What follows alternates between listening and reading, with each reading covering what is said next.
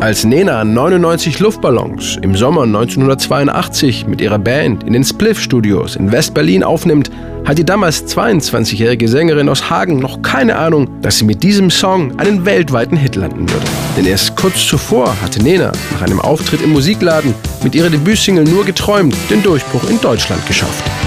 Ich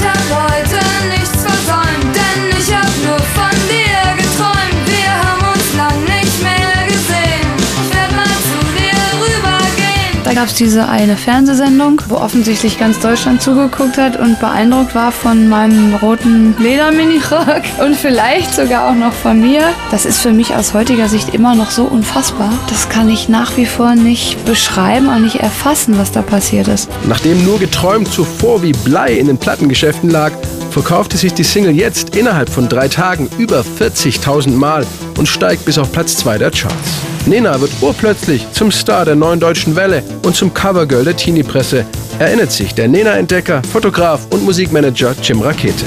Die Nena war für die Bravo eine notwendige Ikone.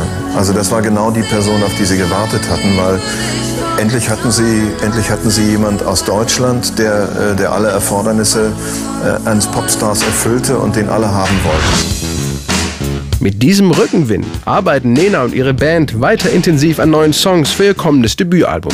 Den Moment, als Gitarrist Carlo Karges ihr zum ersten Mal den Text von 99 Luftballons zeigt, hat sie nie vergessen. Wir hatten in Berlin unseren Proberaum. Carlo kam irgendwann ein bisschen später und er hat mir einen Zettel in die Hand gedrückt und gesagt, guck dir das mal an. Ich lese diesen Text, den er da aufgeschrieben hat, habe eine Gänsehaut bekommen und habe ihn angeguckt und gesagt, das ist das Beste, was du je geschrieben hast, Carlo. Denkst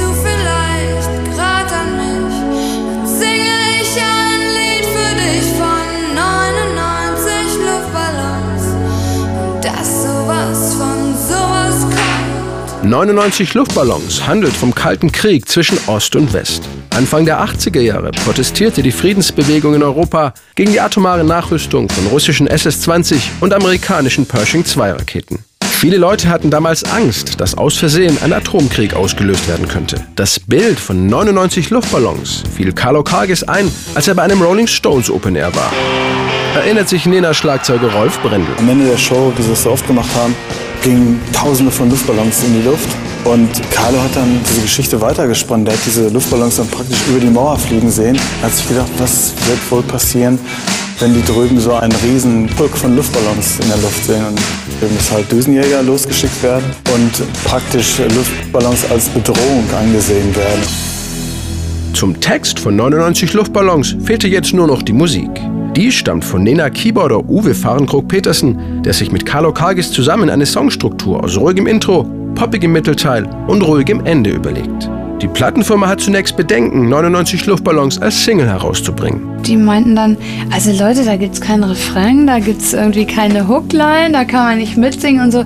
Das ist viel zu unkommerziell, das können wir auf keinen Fall machen. Und da haben wir uns aber Gott sei Dank durchgesetzt. Knapp zwei Monate nach der Veröffentlichung stehen Nena und ihre Band mit 99 Luftballons im März 1983 auf Platz 1 der deutschen Charts. Bald darauf wird die Single auch in den USA zum Hit, was am Anfang hierzulande überhaupt niemand mitbekam. Initiiert wurde das Ganze eher zufällig. Die Berliner Buchautorin Christiane F. wollte in den USA ihren Film Wir Kinder vom Bahnhof Zoo promoten und hatte auch ein paar deutsche Platten im Gepäck.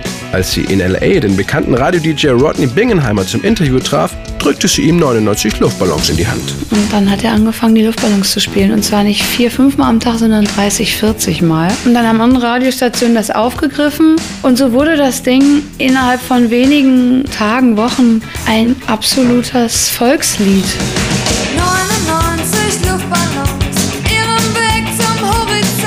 Deutsche Version von 99 Luftballons klettert in den USA bis auf Platz 2 der Singlecharts und wird mit Gold ausgezeichnet. Die hastig produzierte englischsprachige Version wird in Großbritannien sogar zum Nummer 1 Hit. And here on Top of the Pops, Nana and 99 Red Balloons 99 Ja, der englische Text, da grauselt's mich heute noch. Das war dann, als dann auch die Plattenfirma geschnallt hat, dass es in Amerika so abging, musste dann plötzlich und ganz schnell das englische Album her. Das heißt, unsere deutschen Texte sollten ganz schnell übersetzt werden. Ich sollte die ganz schnell singen, damit man da irgendwie den Anschluss auf diesen Markt noch findet. Und dann stand ich im Studio und habe meine Songs da in Englisch gesungen, habe mich nicht wohlgefühlt und habe, ich glaube, das war das erste und einzige Mal in meinem Leben, dass ich sowas gegen meinen Willen gemacht habe. Auch mit dem weltweiten Erfolg der Single musste Nena dann erst einmal klarkommen. Ich habe in dieser Zeit sehr viel mit mir zu kämpfen gehabt, weil ich ab einem gewissen Punkt das alles einfach nicht mehr so wirklich belebend fand. Ich fand es teilweise schrecklich, aber ich fand es auch unglaublich lustig.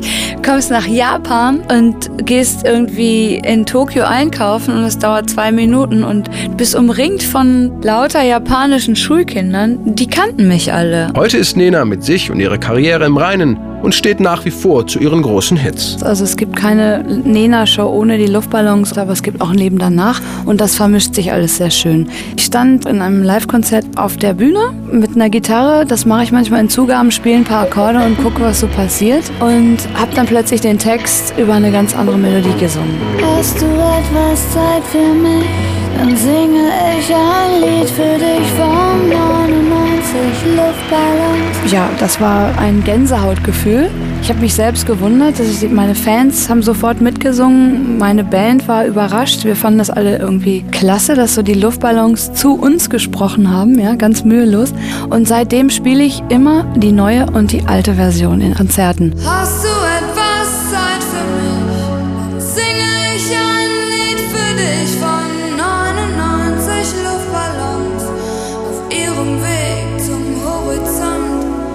so love